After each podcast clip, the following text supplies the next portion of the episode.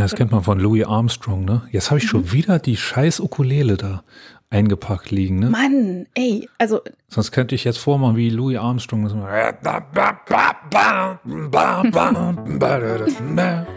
Es ist Dienstag, der 15. Februar 2022. Der alte Bundespräsident ist auch der neue. Er, dessen Name aus den Flintstones sein könnte, hat in seiner ersten Rede klargemacht, dass er der Präsident der Queren sein will, nicht aber der der Querdenker. Und das ist gut so. Ich bin Lotte, die sprechende Pudeldame. Bei mir sind Tine und Dagtür.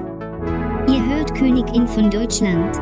Die linksgrün-liberal versiffte Wochenschau. Heute zu Gast. Emma Kohler.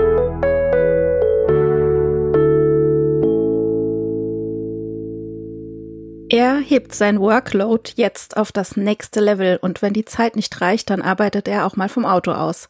Außerdem bekommt der Begriff Chicken Fingers dank seiner Tochter eine andere Bedeutung. Hi Doktor.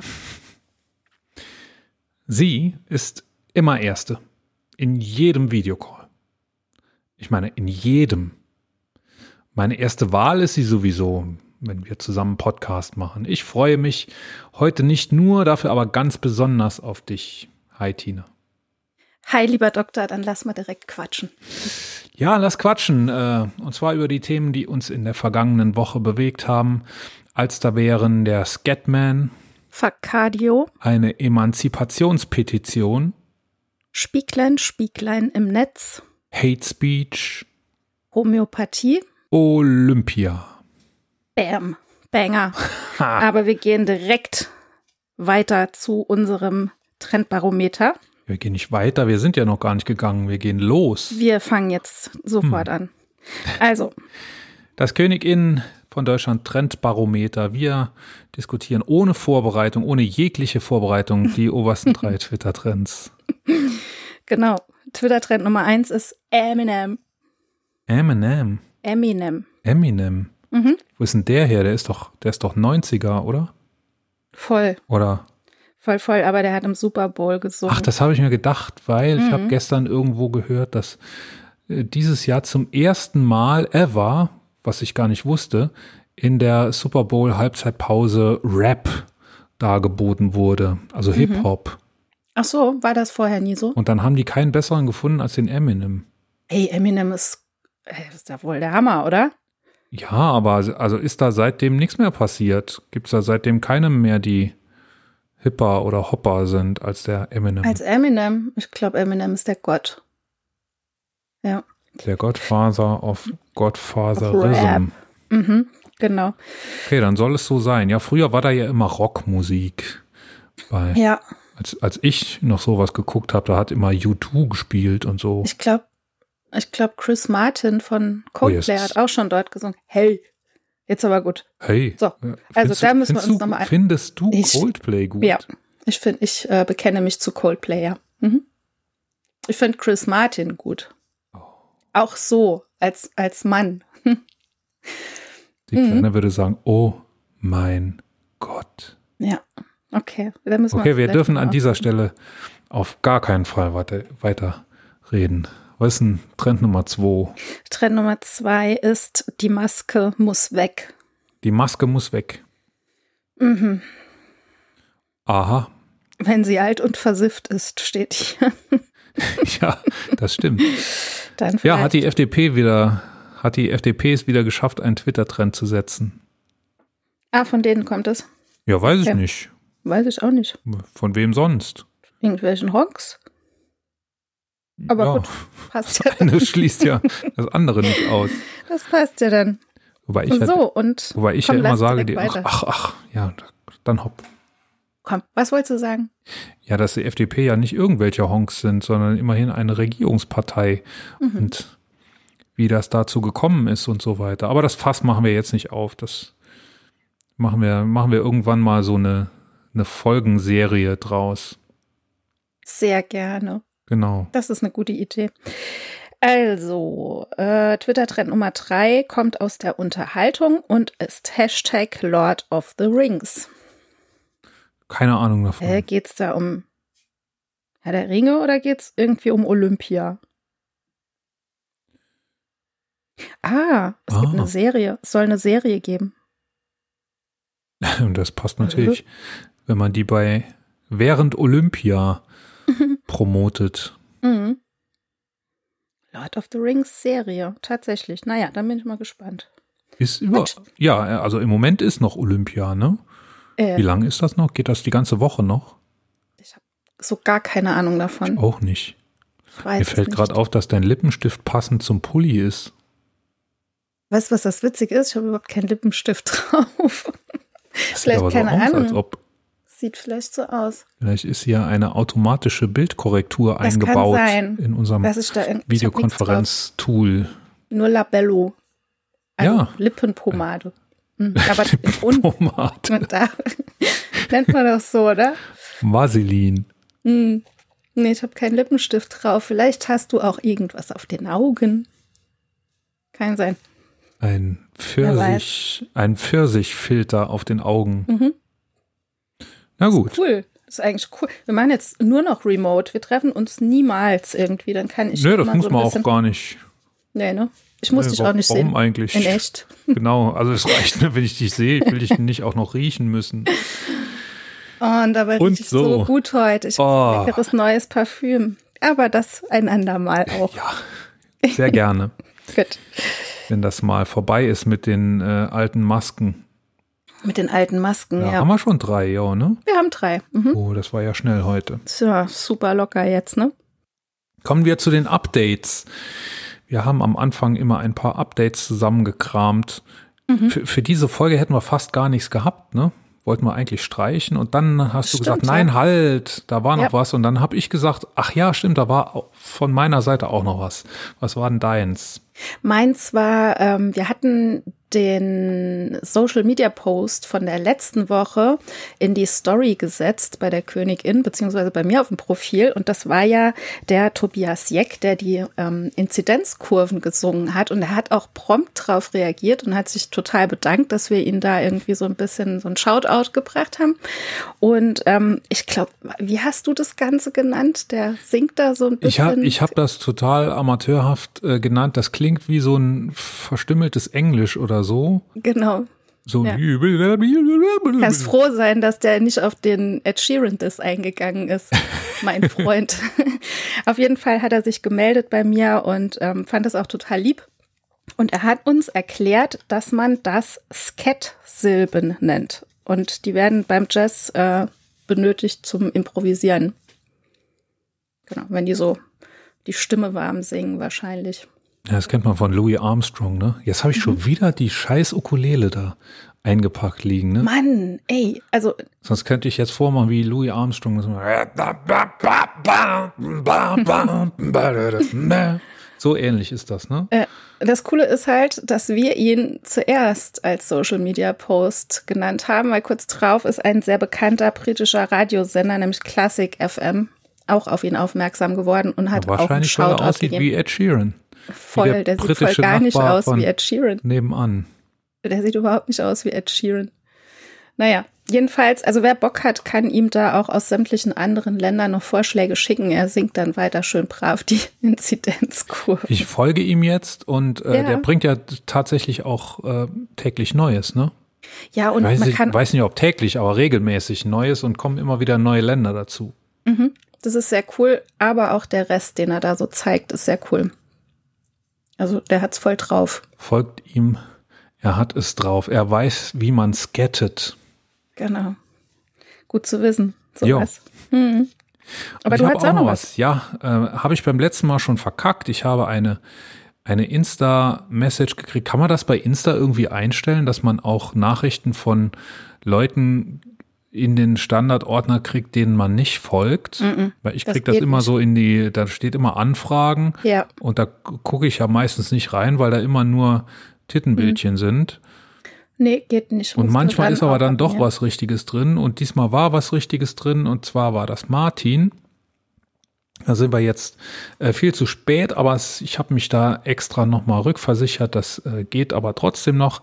Martin ist ein cooler Typ, der sagt, ich möchte gerne was Gutes tun. Ähm, Martin hat eine Spendenaktion gestartet, jetzt schon zum dritten Mal für mangelernährte Kinder. Er geht laufen und äh, man kann Geld spenden und für jeden Euro, den man spendet, läuft Martin 25 Kilokalorien.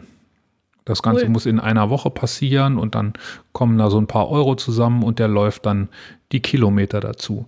Der Lauf ist leider schon abgeschlossen. Ich hoffe, wir kriegen das ähm, im nächsten Jahr ein bisschen früher mit, damit wir äh, im Vorhinein darauf aufmerksam machen können, dass wir den Martin mal in äh, ungekannte Entfernungen treiben können. Den kann man dann wirklich auch noch anpöbeln während dem Laufen und so weiter. Man kann auch mitlaufen. Er sagt dann auch, wo er läuft.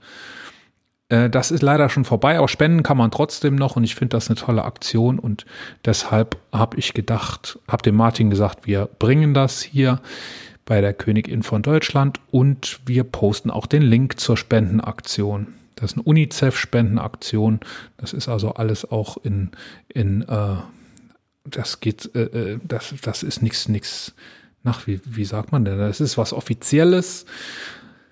Trotzdem kommt das Geld ähm, vollständig da an, wo es hin soll und ähm, man kann ganz easy da spenden. Und wir rufen euch hiermit auf, das auch zu tun. So viel in dieser Woche zu unserem Feedback und unseren Updates. Und jetzt kommt was, worauf ich mich schon sehr, sehr, sehr, sehr lange freue. Ähm, wir haben einen Gast hier bei uns, eine Gästin, auf, hinter der ich schon sehr lange her bin, äh, die ich schon sehr lange angefragt habe und die äh, sich jetzt gemeldet hat und hat gesagt, ja klar, komme ich mal vorbei. Ähm, hat auch gerade ganz gut gepasst zu einer Aktion, die sie macht und das Aktion, äh, die Aktion äh, heißt Selbstbestimmung 2022 und handelt davon, äh, dass sie, sie ist Emma Kohler, dass sie eine Petition gestartet hat zur Abschaffung des transsexuellen Gesetzes. Hi Emma. Hi Emma. Hallo. Schön, dass du da sein kannst. Äh, ja, danke für die Einladung. Schön da zu sein. Unsere letzte Folge hat angefangen, hat Tine von mir behauptet, mein Tag müsse 48 Stunden haben. Und dann habe ich gesagt, äh, wenn wir dich aber jetzt heute zu Gast haben werden, dein Tag muss doch bestimmt 84 Stunden haben, oder nicht? Ja, schön wär's. Ähm, ich ja, das sage ich nämlich auch immer. Der könnte ruhig länger sein, so ein Tag. Würde man viel mehr unterkriegen noch, ne? Ja, ähm, es wäre auch weniger stressig. Also äh, ich, ich fände es sehr cool. Ne? Wenn ich hier lese, äh, als, als was, wenn man dich in einem Satz vorstellen müsste, das ist eine, also was ich eigentlich immer gerne tue. Hier haben wir heute zu Gast Emma Kohler, die Punkt, Punkt, Punkt. Ich finde da aber nichts zu dir, weil du so viel machst. Ne? Du bist aktiv, allein als Aktivistin könnte man noch nicht mal ein Feld beschreiben, in was du Aktivistin bist. Als was würdest du dich selber bezeichnen? Also in meinem Mailprogramm steht LGBTQIA und Klimaaktivistin. Und Siehst du, das sind auch schon wieder zwei Dinge. ja, es ist irgendwie schwer zusammenzubringen. Mhm. Ähm, aber ja, äh, gibt viele Bezeichnungen, aber meistens ähm, trete ich einfach als äh, irgendwie Klimagerechtigkeitsaktivistin auf und ähm, versuche irgendwie immer äh, irgendwie so ein bisschen Klimagerechtigkeit mit reinzubringen. Kämpferin für eine bessere Welt könnte man es vielleicht zusammenfassen. Das Denn das, Name, ja. das ist es, was mich, ähm, was mich irgendwann bewogen hat, dich einfach mal zu fragen, ob du, ob du Bock hast, mal vorbeizukommen für ein Gespräch. Viel los im Moment bei dir. Ne? Ähm, ich habe in der letzten Woche eine Petition unterzeichnet, die du gestartet hast. Wollen wir uns darüber ein bisschen unterhalten? Ja, sehr gerne.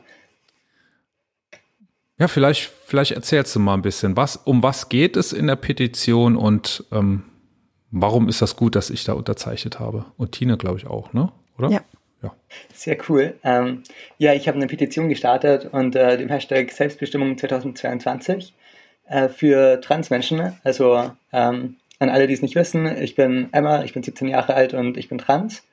Und äh, bei Transmenschen ist es so, dass wir immer noch eine ziemlich komplizierte ähm, Prozedur haben, wenn wir unseren Namen und Geschlechtseintrag ändern wollen, weil wir müssen dafür zwei unabhängige Gutachten liefern äh, und uns dann vor Gericht unsere Namensänderung einklagen, was irgendwie so ein bisschen lost ist, weil ähm, in diesen Gutachten steht in 99 Prozent der Fälle eh nur, ja, diese Person ist wirklich trans und äh, dass wir dann dafür auch noch ein paar, meistens ein paar tausend Euro bezahlen müssen, das sehe ich persönlich nicht ganz ein und ähm, ich weiß nicht, wie es euch geht, aber äh, so ein paar tausend Euro einfach mal da rumliegen zu haben, ist auch ein, nicht so selbstverständlich. Und ähm, ja, ich habe da eine Petition gestartet für ein Selbstbestimmungsgesetz. Also es war im Mai 2021, äh, als im Bundestag darüber debattiert wurde, äh, soll das äh, TSG, also dieses transsexuellen Gesetz, abgeschafft werden und ein neues Selbstbestimmungsgesetz kommen. Ähm, habe ich die Petition gestartet, vor allem an die SPD, dass sie dafür stimmen, weil wenn Grüne, Linke, FDP äh, und SPD dafür gestimmt hätten, dann wäre der Antrag durchgekommen. Äh, die SPD hat dann mit zwei Ausnahmen allerdings dagegen gestimmt. Also ist es äh, jetzt nicht durchgekommen und ähm, jetzt hat sich auch die Petition dahingehend verändert, dass ich jetzt von der neuen Bundesregierung, also der Ampelkoalition fordere, dass sie äh, ein neues Selbstbestimmungsgesetz auf den Weg bringt. Mhm. Haben wir jetzt eigentlich schon alles so zu, zu dem Gesetz gehört, was ich mir eigentlich auch in der Vorbereitung schon angeguckt habe und natürlich auch angeguckt habe, äh, bevor ich die Petition unterschrieben habe. Also mich interessiert immer sehr so erstmal, wie ist so ein Gesetz gewachsen und ähm, was hat es tatsächlich für, für praktische Auswirkungen. Ne? Bei dem transsexuellen Gesetz ist es ja eine Besonderheit, das gibt's ja schon seit 1980, eigentlich in unveränderter Form, aber die, äh, das Bundesverfassungsgericht hat da immer so Teile davon abgeschlagen. Ne? Ich glaube, sechs oder sieben, äh, in sechs oder sieben Punkten ist es für verfassungswidrig erklärt worden und das Gesetz selber ist aber doch gar nicht geändert worden, oder? Oder jedenfalls nicht, nicht groß. Ja, also äh, das Gesetz grenzt oder äh, gleicht eigentlich mehr einem Lücken äh, oder besteht mehr aus Lücken als aus Text. Äh, wenn man sich mal in der originalen Form ansieht, wurden, äh, soweit ich weiß, sieben Dinge gestrichen und das äh, Verfassungsgericht, das Bundesverfassungsgericht hat auch klar gemacht, okay, dieses Gesetz muss abgeschafft werden oder äh, wirklich ganz grob geändert werden. Und äh, trotzdem hat die letzte Bundesregierung gesagt, okay, ähm, nee, wir sind jetzt nicht mit diesen Anträgen, die es gegeben hat, äh, einverstanden. Wir wollen eigentlich einen eigenen Antrag bringen. Das war aber eigentlich nur ein vorgeschobenes Argument ähm, dafür, dass sie im Prinzip gar nichts machen wollten und mhm. äh, haben das dann einfach ausgesessen, bis ihre Legislaturperiode zu Ende war und ähm, das auf die neue Koalition abgewälzt. Und ähm, ja, also dieses Gesetz muss nach dem Bundesverfassungsgericht eigentlich sehr geändert werden, aber ähm, ja. Und das hatte die, die Große Koalition hat das ja auch in ihrem äh, Koalitionsvertrag stehen gehabt, eigentlich, dass es ändern wollte, ne? Und hat es aber nicht getan. Ja, die Große Koalition hatte uns eigentlich versprochen, dass sie äh, es ändern, aber ähm, viele wissen es vielleicht, äh, was PolitikerInnen sagen und was PolitikerInnen meinen, unterscheidet sich dann doch nochmal ein bisschen. Also es wurde äh, oft versprochen, aber nie wirklich umgesetzt. Und trotzdem gab es ja in der letzten Legislaturperiode verschiedene Versuche, da was zu ändern. Es gab zwei äh, Gesetzesentwürfe aus der Opposition, einmal von FDP und einmal von Grünen. Ich glaube, das waren aber zwei getrennte Entwürfe, ne? Das waren zwei getrennte, aber es stand eigentlich, äh, also der Wortlaut war ein bisschen unterschiedlich, aber vom Inhalt stand genau dasselbe drin. Hm, und die wurden mit, äh, mit den Stimmen der SPD quasi abgelehnt, ne, wie du es wie ja eben erklärt hast. Und dann gab es aber, wenn ich das richtig gelesen habe, auch einen Vorstoß aus der Regierungskoalition heraus, ähm, der aber quasi nicht durchsetzbar oder, oder nicht umsetzbar war, aus, aus verschiedenen verfahrenstechnischen Gründen, glaube ich schon, weil da irgendwie Verbände die Gelegenheit hatten zu äh, einer Stellungnahme, aber nur innerhalb von 48 Stunden oder irgendwie sowas. Also da sollte schnell noch was zusammengezimmert werden, was dann ähm, nicht Brot und nicht Fleisch war, sagt man so bin immer, ich bin immer der Meister der verkackten Wortspiele. und nicht Fisch. nicht Fleisch und nicht doch, Fisch. Nicht boah, Brot und nicht Fleisch. Sachlich ist das doch, kommt das doch auf selber ja, raus. Völlig egal. egal, also jedenfalls hatte das weder Hand noch Fuß, so kann man sagen. Äh, und wurde dann auch nicht mehr weiter verfolgt. Ne? Das ist dann so im Sande verlaufen. Ja, da gab es dann auch innerhalb der Koalition eine, wohl einen ziemlichen Streit darüber, was jetzt eigentlich da drin stehen sollte und äh, statt sich dann äh, zu einigen, ähm, was den, ähm, den drei Parteien, also CDU, CSU und SPD, dann wichtiger, sich auf andere Dinge zu äh, konzentrieren und ähm, wollten dann lieber andere Projekte umsetzen oder eigentlich auch in vielen Teilen nichts tun. Mhm. Ja. Da war einfach das Ja, Thema ihnen nicht also- wichtig genug. Wie so oft, wenn zwei sich streiten, äh, freut sich in der Politik ja überhaupt keiner. Ähm, und der Knackpunkt, wenn ich das ähm, richtig verstehe, ist ja, dass in dem Gesetz, so wie es jetzt ja nach wie vor ist, eine Nachweispflicht drin steht. Und du forderst aber eine Selbstbestimmung. Und das sind ja zwei Dinge, die, die ähm, sich diametral gegenüberstehen. Ne? Ja, genau. Also äh, im Moment muss man diese zwei Gutachten liefern, ähm, die aber, wie schon angesprochen, komplett unnötig sind, weil äh, ich meine, wir sind auch nicht dumm, wir wissen, was man, ähm, was da erwartet wird, dass wir sagen. Ähm, das heißt, selbst wenn äh, wir irgendwie nicht in alle Geschlechterformen oder Geschlechternormen passen würden, was ja eigentlich auch voll okay wäre, ähm, müssen wir uns dann irgendwie in Geschlechternormen ähm, pressen oder pressen lassen, um diesen, ähm, um diese Gutachten zu bekommen und ähm, dafür, da, dass die dann auch bloß sagen, okay, ja, diese Person ist trans ähm, und dafür dann auch noch ein paar tausend Euro zahlen müssen. Und ähm, ja, dieses ganze Verfahren ist einfach unglaublich unnötig. Und ja, also einerseits äh, gibt es immer wieder den äh, Vorwurf, ja, ähm, mit einem Selbstbestimmungsgesetz kann dann ja jeder seinen Namen ändern. Und ähm, die, also ja, das stimmt, aber ich sehe auch nicht äh, so das große Problem dahinter, weil wenn jetzt ähm, eine Person einen anderen Namen annimmt, dann geschieht das ja immer aus irgendeinem Grund heraus. Und ähm, es ist ja nicht so, dass es dann, äh, dass sich eine Person denkt, okay, ich ändere jetzt meinen Namen einfach, weil ich es kann, ähm, gebe dann das Geld für einen neuen Personalausweis und alles aus, äh, sondern es hat ja immer irgendeinen Hintergrund. Mhm.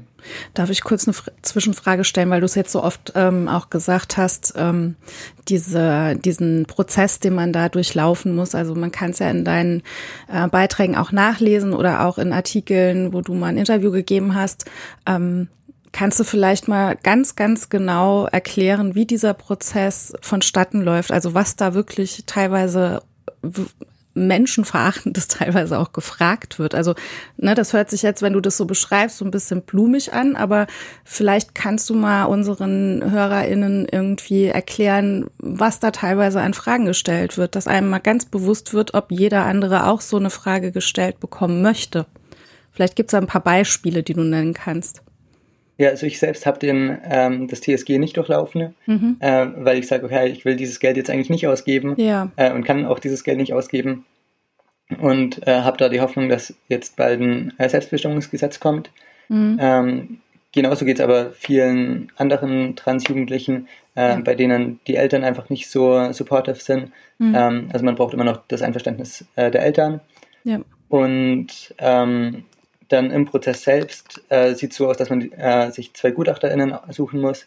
Mhm. Und äh, was dann für Fragen gestellt werden, ist ganz unterschiedlich. Mhm. Also da ist wirklich alles dabei von äh, Aufforderungen, sich auszuziehen, wo ich mich Mhm. frage, okay, was hat jetzt eigentlich das Aussehen mit dem Transsein zu tun? Weil es ist ja, das eine ist ja was, ähm, was die Identität betrifft und das andere ist ja einfach, was, was den Körper betrifft, das muss ja nicht äh, miteinander zusammenhängen. Mhm. Und ähm, aber au- auch total entwürdigende Fragen zu äh, Sexualpräferenzen oder äh, Masturbationsverhalten, wo ich mir denke, das hat doch überhaupt nichts mit der Mhm. Identität zu tun und äh, Ja. damit, ob eine Person jetzt wirklich trans ist oder nicht. Ja. Ja. Wenn, wenn ich das mir von, von außen so durchlese in der Vorbereitung, dann kommt mir persönlich, also ich meine, ich, ich, ich habe diese Entwürdigung nicht, nicht äh, selber erlebt, aber ich glaube, ich hätte sogar noch ein größeres Problem in diesem Gegensatz eben, also in diesem, dass ein Gutachter über mich oder sogar zwei Gutachter über mich, über meine Identität im Rechtssinn entscheiden. Ne? Also nicht ich entscheide, sondern der Gutachter trifft diese Entscheidung für mich. Er trifft sie natürlich wahrscheinlich in den allermeisten Fällen in meinem Sinne, aber trotzdem bin ich von dieser Entscheidung abhängig. Und ich glaube, ich hätte damit das größere Problem sogar noch. Ich meine, das andere ist total unnötig, ne? aber das, das hier ist der, der Fehler im System na, für mein Verständnis. Ne? Ja, voll. Ähm, aber um nochmal kurz zu den GutachterInnen zurückzukommen, also äh, es wäre ja schon schlimm genu genug, wenn das jetzt alles wäre, aber die GutachterInnen unterliegen ja nicht mal der Schweigepflicht. Das heißt, ähm, sie Was? können dann eigentlich direkt zu, ähm, zur nächsten äh, Pressestelle gehen und sagen, yo, ähm, wollt ihr nicht mal was über die und die Person schreiben? Also wird hoffentlich niemand abdrucken, aber ähm, wenn ich es mir jetzt mal vorstelle, äh, PolitikerInnen wie Tessa Ganserer, wenn äh, sie jetzt äh, das TSG durchlaufen würde und ähm, dann einen transfeindlichen äh, Gutachter erwischen würde, was auch häufiger vorkommt oder ab und zu vorkommt, dann könntet ihr einfach zur, keine Ahnung, ähm, zum Emma-Magazin oder so gehen, das dafür bekannt ist, dass es äh, sehr transfeindliche Tendenzen hat. Mhm. Und ich bin mir sicher, dass ähm, die einen Artikel darüber bringen würden, der, was Tessa dann in diesem Gespräch, in diesem eigentlich vertraulichen Gespräch äh, gesagt hat bei Fragen, ähm, bei denen man eigentlich dafür ausgehen würde, dass sie der Schweigepflicht unterliegen. Das ist ja irre. Gibt es da wirklich transfeindliche ähm, GutachterInnen? Denn in dem Gesetz steht ja eigentlich drin, dass da nur GutachterInnen zugelassen werden sollen, die einen persönlichen, nee, die einen, die einen beruflichen Bezug zu Transmenschen haben oder die Erfahrung in diesem Gebiet haben. Ja, ähm, ja, das steht einerseits in diesem Gesetz drin, andererseits bedeutet aber dieser Bezug nicht immer, dass es ein guter Bezug sein muss. Also wenn ich mir jetzt, ähm, wenn ich jetzt mal an Alexander Quarter denke, äh, er ist äh, Arzt an der LMU-Klinik in München und ähm, ist sehr dafür bekannt, dass er immer wieder gegen ähm, Transmenschen äh, auch ja sehr öffentlichkeitswirksam auftritt. Hm. Und ähm, er behandelt eben Transjugendliche. Ähm, und da frage ich mich doch, okay, wenn jemand wie er, einer der bekanntesten oder in den Medien sehr bekanntesten, ähm, äh, sehr bekannten ähm, Endokrinologen werden kann, äh, wieso sollte es dann eine transfeindliche Person nicht auch schaffen, ein Gutachter zu werden, wo die Hürden nochmal niedriger sind? Mhm. Wie ist ja. denn das? Muss man, muss man sich da bewerben, um zum Kreis der GutachterInnen zu gehören oder wird man da berufen in diesen Kreis oder muss man nur nachweisen dann in seinem Gutachten, dass man da eine Qualifikation hat?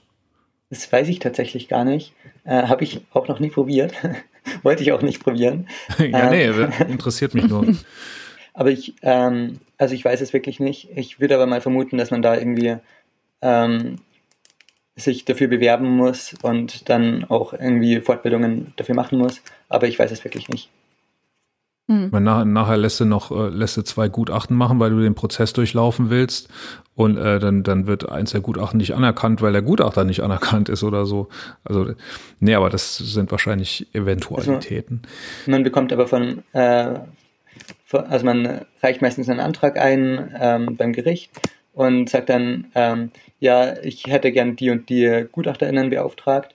Und dann beauftragt das Gericht ähm, die GutachterInnen, wenn sie zugelassen sind. Also mhm. äh, wenn das Gericht ähm, das sagt, nee, diese GutachterInnen, ähm, die haben überhaupt keine, oder sind eigentlich gar keine GutachterInnen, das sind einfach bloß äh, zwei Leute, mit denen du befreundet bist, dann geht das natürlich nicht durch.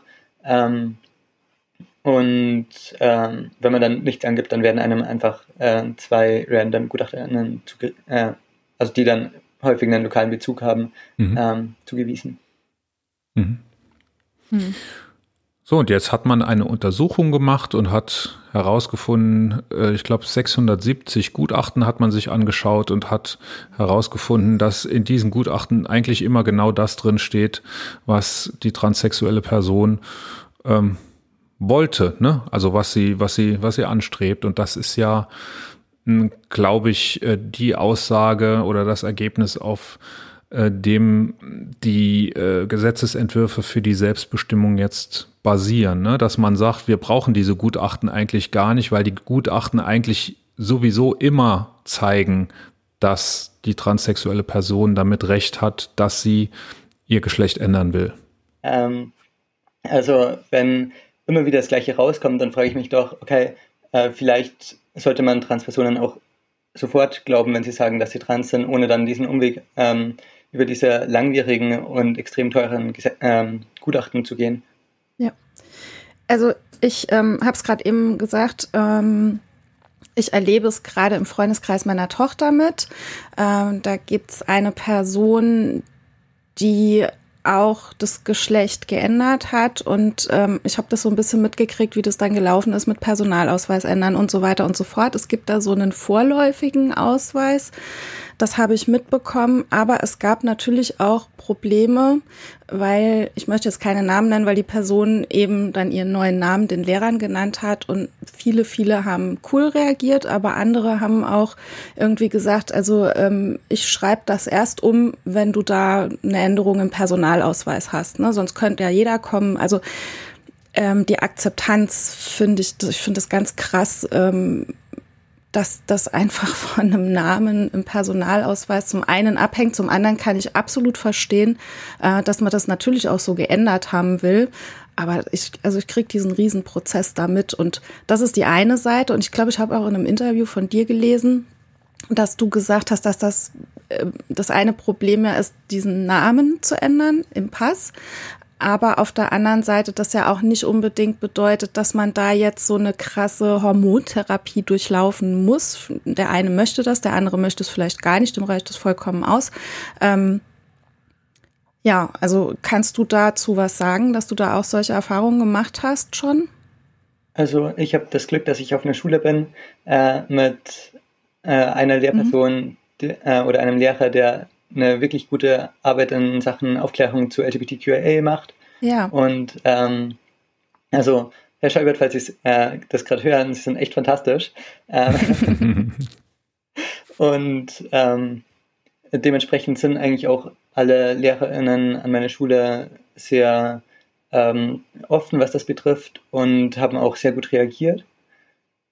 Und ähm, ja, das ist aber leider in vielen Schulen noch nicht der Fall. Also hm. äh, ich bekomme es immer wieder mit von äh, Trans-Jugendlichen, die davon erzählen, dass sie äh, dann von LehrerInnen und ähm, nicht nur von MitschülerInnen, sondern wirklich von, von LehrerInnen, das muss man sich erstmal äh, Hauptsächlich, ja. ähm, zergehen lassen, dass äh, LehrerInnen dann ähm, SchülerInnen äh, niedermachen hm. dafür, dass sie trans sind und ähm, es ist ja ein riesiges Abhängigkeitsverhältnis, das zwischen äh, mhm. Schülerinnen und Lehrerinnen besteht. Also äh, eine mhm. Schülerin hat ja nicht wirklich was gegen einen Lehrer in der Hand, wenn der Lehrer jetzt sagt, okay, ich gebe dir jetzt äh, in jeder mündlichen Note, äh, mündlichen äh, Note, in jeder Ausfrage, äh, gebe ich dir jetzt einfach null Punkte, weil ich behaupte jetzt, dass du so schlecht mitarbeiterst.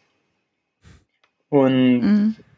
diese Abhängigkeit dann auszunutzen ne, und äh, das dann auch tatsächlich irgendwie ähm, nachweisen zu können, wenn man dann zur Schulleitung gehen will und sagen, ja, äh, da läuft das nicht richtig, ja. äh, ist extrem schwer. Ja, ja. Hast du das selber erlebt? Gibt es diese Art von, von Transfeindlichkeit? Also es ist ja reine Transfeindlichkeit, pure Transfeindlichkeit äh, von, von Lehrern gegenüber Schülern. Gibt es das bei dir in der Schule auch? Bei mir in der Schule ist es mir zum Glück noch nie aufgefallen äh, und äh, wurde mir auch nie von anderen Trans-SchülerInnen an meiner Schule irgendwie gesagt, dass es da was gegeben hätte. Aber ähm, man hört es äh, von ganz, ganz vielen anderen Schulen und wenn man drüber nachdenkt, ist es ja auch nicht wirklich verwunderlich. Also ähm, stellt euch vor, ihr hättet irgendwie Höcke oder so als Geschichtslehrer. Äh, ich kann mir nicht vorstellen, dass er dann äh, wirklich so, ähm, so gut reagieren würde und so supportive wäre. Ja, ich hm. denke, das ist es eben. Ja, ja, ja genau. Aber 62.000 von 75.000 hast du geschafft. Ich glaube, alle, spätestens jetzt, ne, also der, der Punkt, den finde ich jetzt gerade extrem ekelhaft, an dem wir sind, ne, das ist wirklich, also so Abhängigkeitsverhältnisse von Lehrern zu Schülern, dass die dann noch aus nee, wie sagt man, ein Ausnutzen ist es nicht, aber dass die dann noch missbraucht werden, hm. um da noch ähm, einen Druck auszuüben, den es nicht geben müsste. Äh, das das finde ich, das schockiert mich jetzt ziemlich.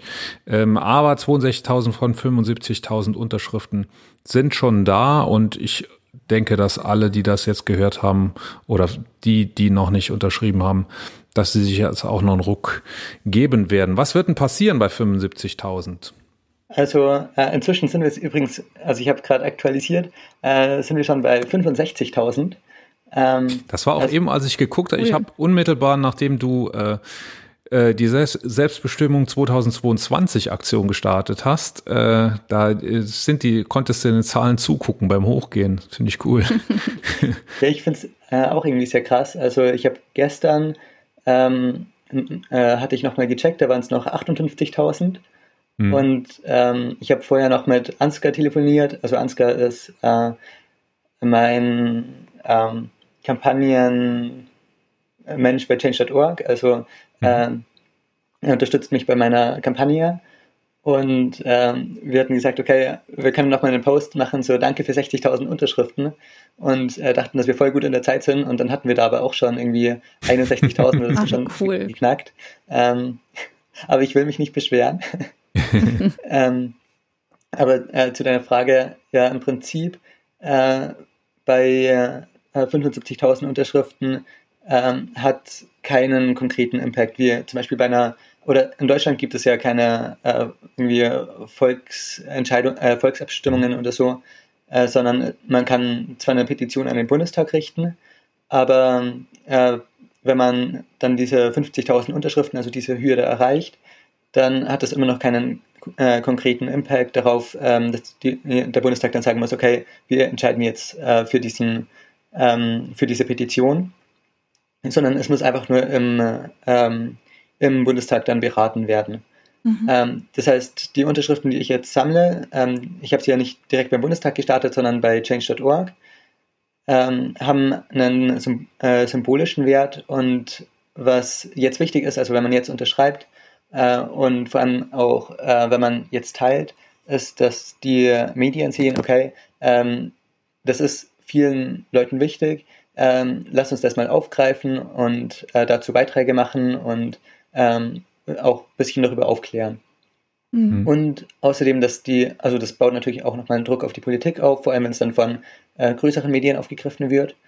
Ähm, und es hat natürlich auch einen äh, direkten äh, Einflussweg auf die Politik, weil wenn äh, man jetzt sieht, okay, scheiße, da haben jetzt 75.000 Leute äh, also das muss man sich mal auf der Zunge zergehen lassen, wie viel 75.000 eigentlich ist. Also ja.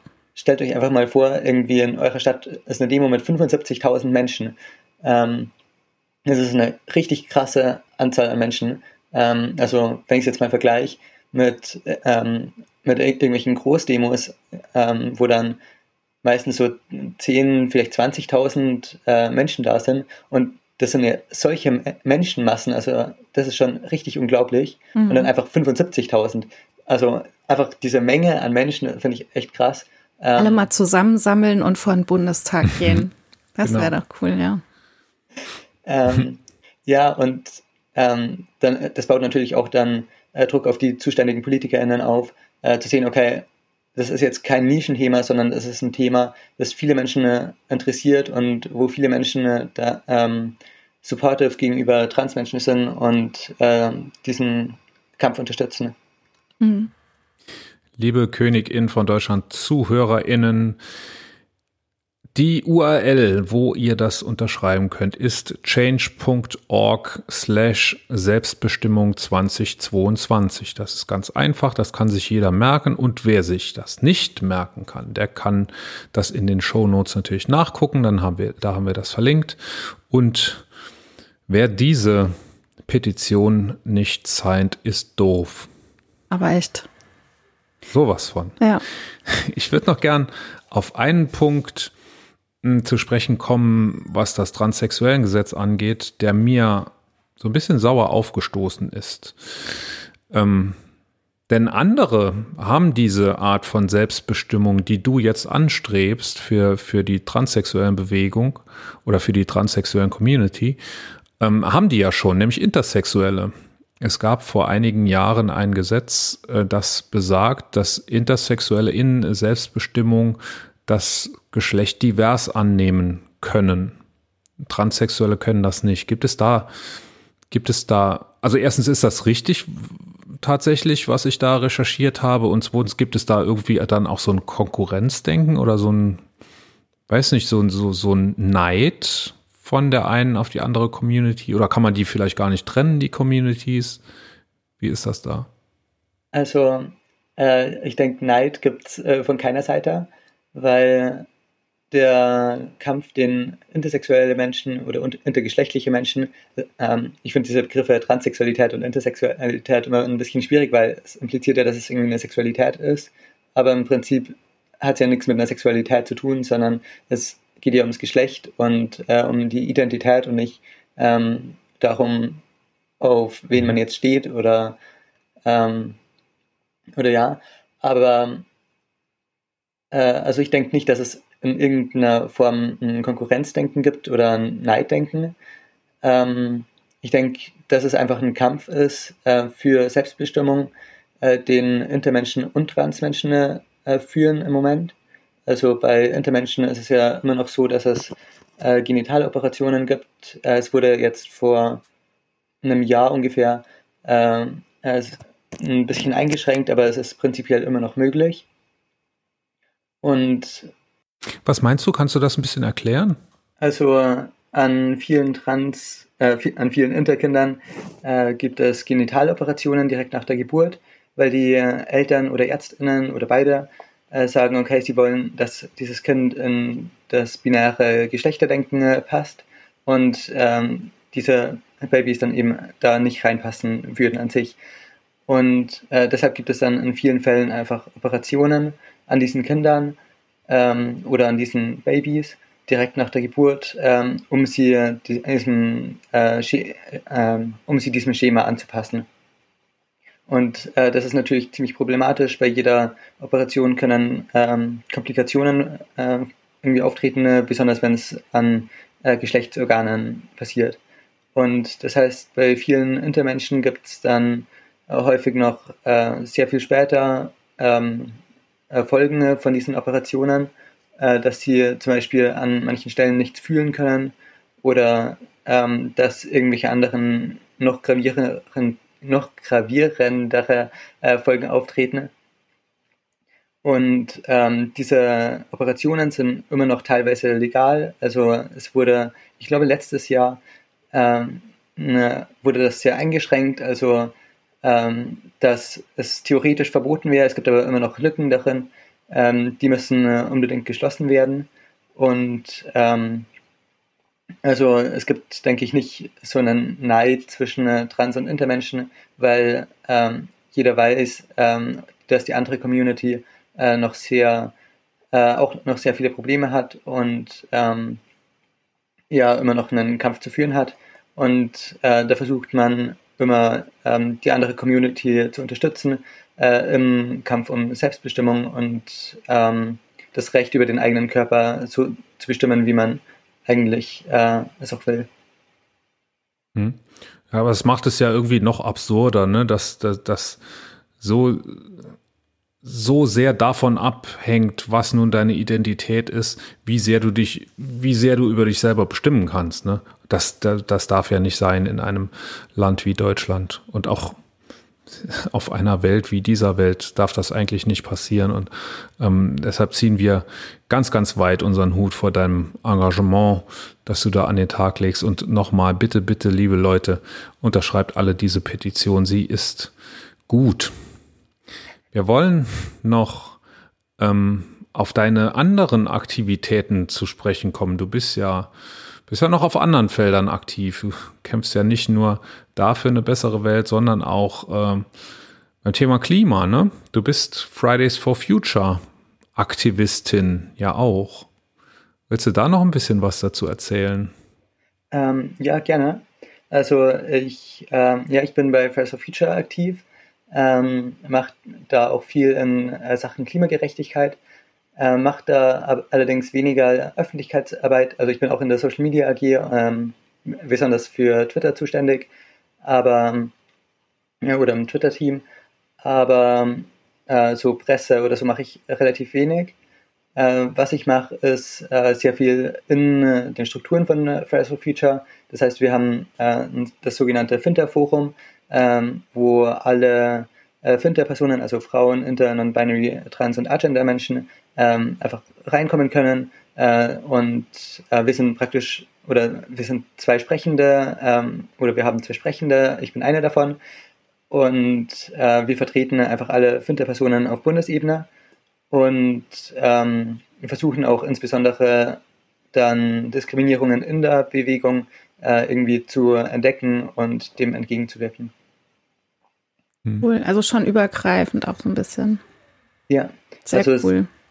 Es, ähm, es ist irgendwie bei mir immer so, dass ich äh, dann irgendwie versuche, äh, irgendwelche Probleme miteinander zu verknüpfen und äh, sie dann zusammenzulösen. Ja, ich denke, das kann man auch nicht so ganz komplett dann auch trennen. Ne? Ja, total. Ja, ja cool. Cool, cool.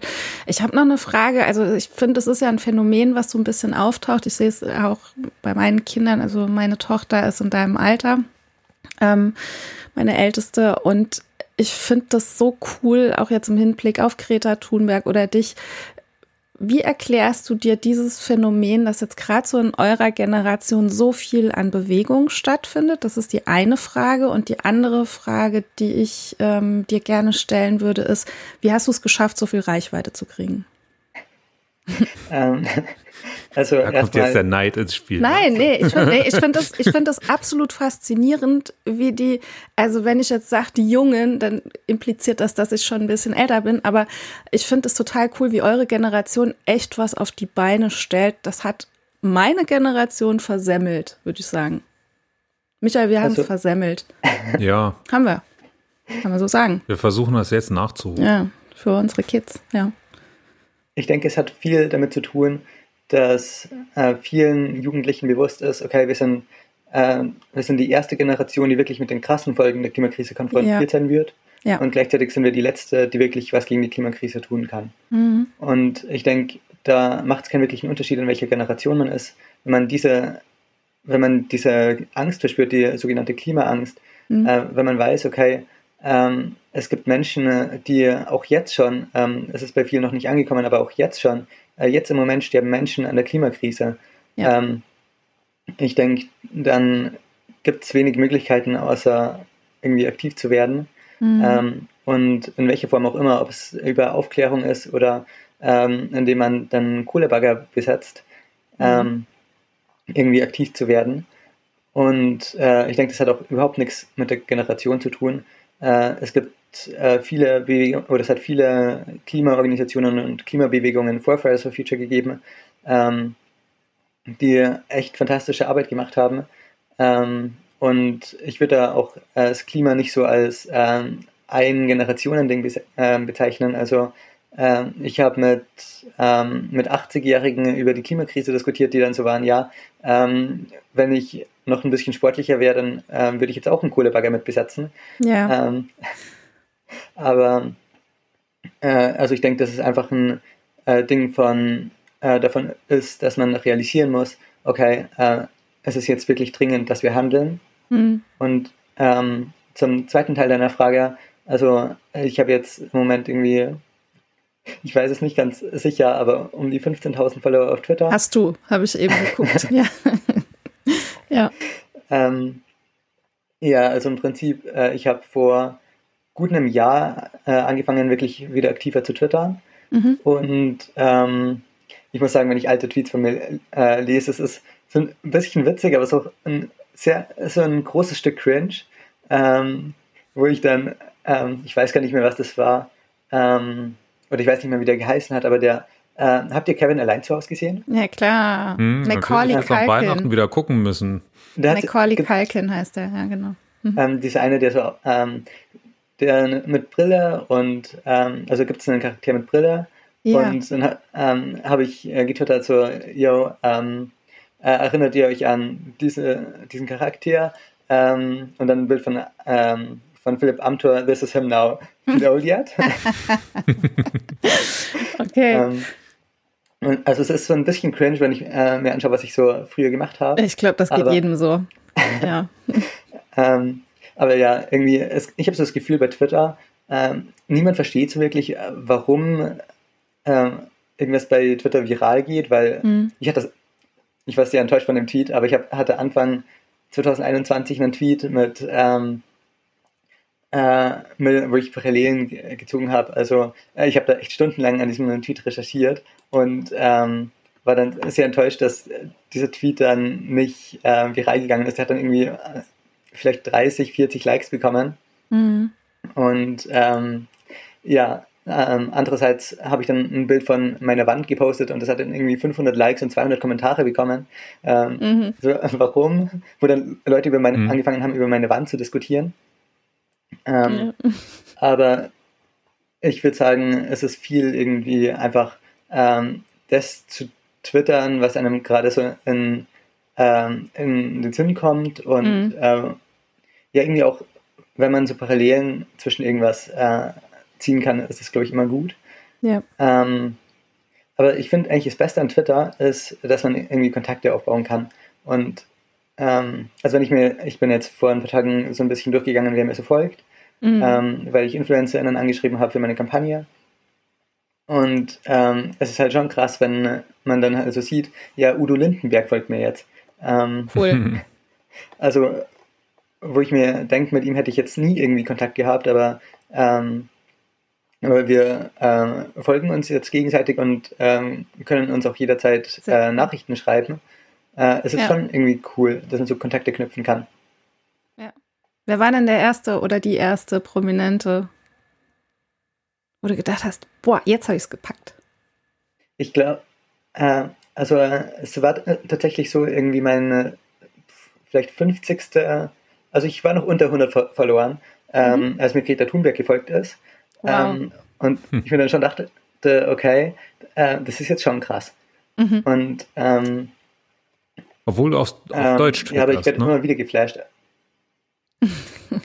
ähm, ja, ich habe aber am Anfang, also es war, ähm, ich habe ganz am Anfang auch mal kurz auf Englisch getwittert, weil ich mir dachte, die englische Bubble ist viel größer. Ähm, mhm. Und äh, vor allem so in Klimasachen äh, geht man ja viel irgendwie international, äh, ist man viel international unterwegs. Ähm, dachte ich mir, ist das vielleicht besser.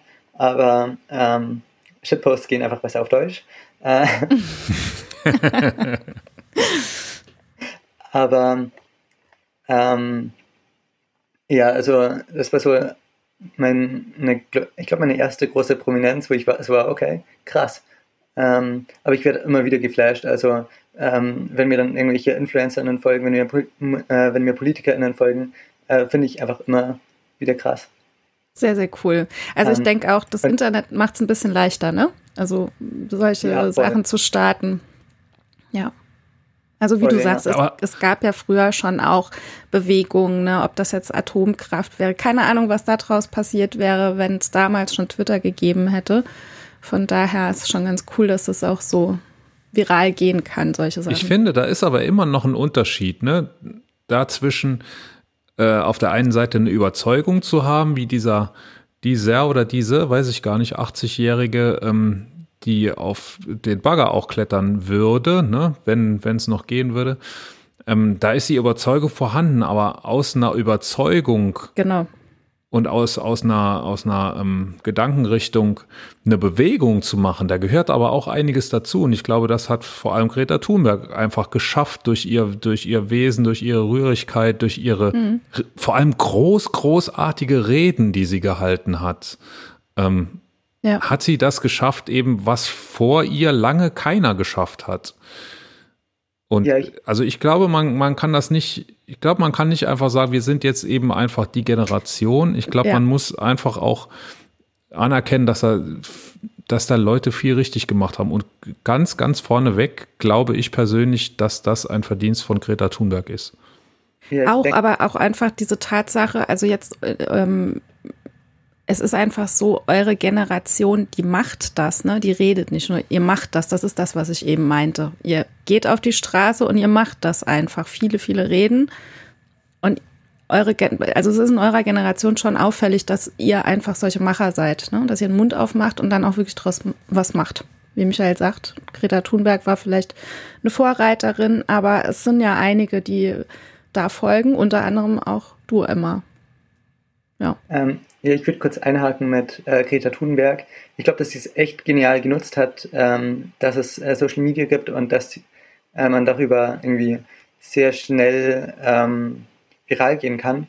Mhm. Und ähm, also ich meine, stellt euch mal vor, sie hätte irgendwie 1960 oder so gelebt ähm, und hätte sich dann vor das Parlament gesetzt, okay, Mhm. Ähm, wäre vielleicht dann mal in der regionalen Zeitung was gekommen, aber das wäre es auch gewesen. Ne? Mhm. Also ich denke, da, dass es da schon eine, ähm, auch einen großen zeitlichen Einflussfaktor gibt, dass sie eben ähm, jetzt mit Social Media ähm, diese Bewegung eigentlich erst aufbauen konnte und starten konnte. Mhm. Und äh, ich denke, dass, dass, ähm, also dass Social Media generell bei ähm, Kampagnen immer sehr, sehr hilfreich ist. Wobei allerdings das Problem bei Social Media ist, dass alles sehr kurzlebig ist. Also mhm. Mh, es ist immer so ein Thema und äh, dann wird darüber diskutiert und dann zwei Tage später ist es wieder weg. Und ähm, das mag ganz cool sein, wenn es über äh, darum geht, dass Olaf Scholz einen äh, Pullover auf seiner Reise trägt, ähm, wenn es einfach nicht so wichtig ist. Aber das mhm. führt eben auch dazu, dass ähm, Leute wie Scheuer dann im äh, Amt bleiben können, weil eben nur dann ein, zwei, drei Tage lang über ihn diskutiert wird mhm. äh, und dann die meisten äh, UserInnen schon wieder weiterziehen und ein neues Thema gefunden haben, worüber sie sich aufregen können. Ja, und was auch dazu kommt, sind Hasskommentare. Kannst du da mhm. ähm, auch davon berichten? Also gibt's, hast du da auch schon Erfahrungen mitgemacht, dass Anfeindungen dann zu deinen Kampagnen oder zu deinen Twitter-Posts kamen? Ja, also es kommt immer wieder. Ähm, einmal kam was äh, ziemlich Witziges. Äh, das war die beste Nachrichtenanfrage, die ich je bekommen habe. Ähm, hat mich jemand, ähm, hat mir jemand, ich weiß nicht, ob ich es jetzt genau hinkriege, aber irgendwie so ähm, du Halunke machst die Autos kaputt, du Schurke. Ähm, wo ich mir dann auch dachte, okay, ein ähm, bisschen mhm. aus der mhm. Zeit gefallen, aber fand ich witzig. Ähm, aber im Prinzip, ja, es kommen immer wieder irgendwie Nachrichtenanfragen, wo ich mir denke, okay, das hätte jetzt nicht sein müssen. Ähm, es kommen mhm. auch viele so Nachrichtenanfragen. Ähm, ich denke, ihr kennt es selbst oder ähm, kommt normal per Mail, aber gibt es auch viele bei Twitter. Äh, so, du hast 1,7 Millionen Euro gewonnen. Äh, yeah. Überweise uns jetzt 4000 Euro, dann überweisen wir sie dir. Äh, mhm. So Sachen, ja, ähm, gibt sehr viele Nachrichtenanfragen immer. Aber ähm, es gibt leider vor allem bei Fintech-Personen, also bei äh, Frauen, Intern und Binary, Trans- oder Agender-Menschen, also alle, die nicht cis-männlich sind, äh, gibt es immer wieder ähm, sehr, sehr viele äh, sehr, sehr viel Hass. Mhm. Ähm, also ich will es gar nicht kleinreden, gibt es natürlich auch gegen Aktivisten und Politiker, aber bei Aktivisten oder wenn, wenn, sie nicht männlich sind, äh, nicht cis männlich sind, dann ist es häufig nochmal deutlich krasser.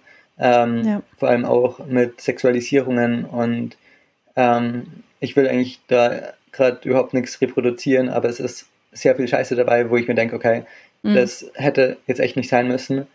Und ich kann da tatsächlich auch jeder, ähm, jeden, eigentlich jeden verstehen, der oder die sagt, ja, ich will mich da jetzt eigentlich nicht äh, in die Öffentlichkeit stellen, wenn ich diese Scheiße jetzt dann abbekomme. Mhm.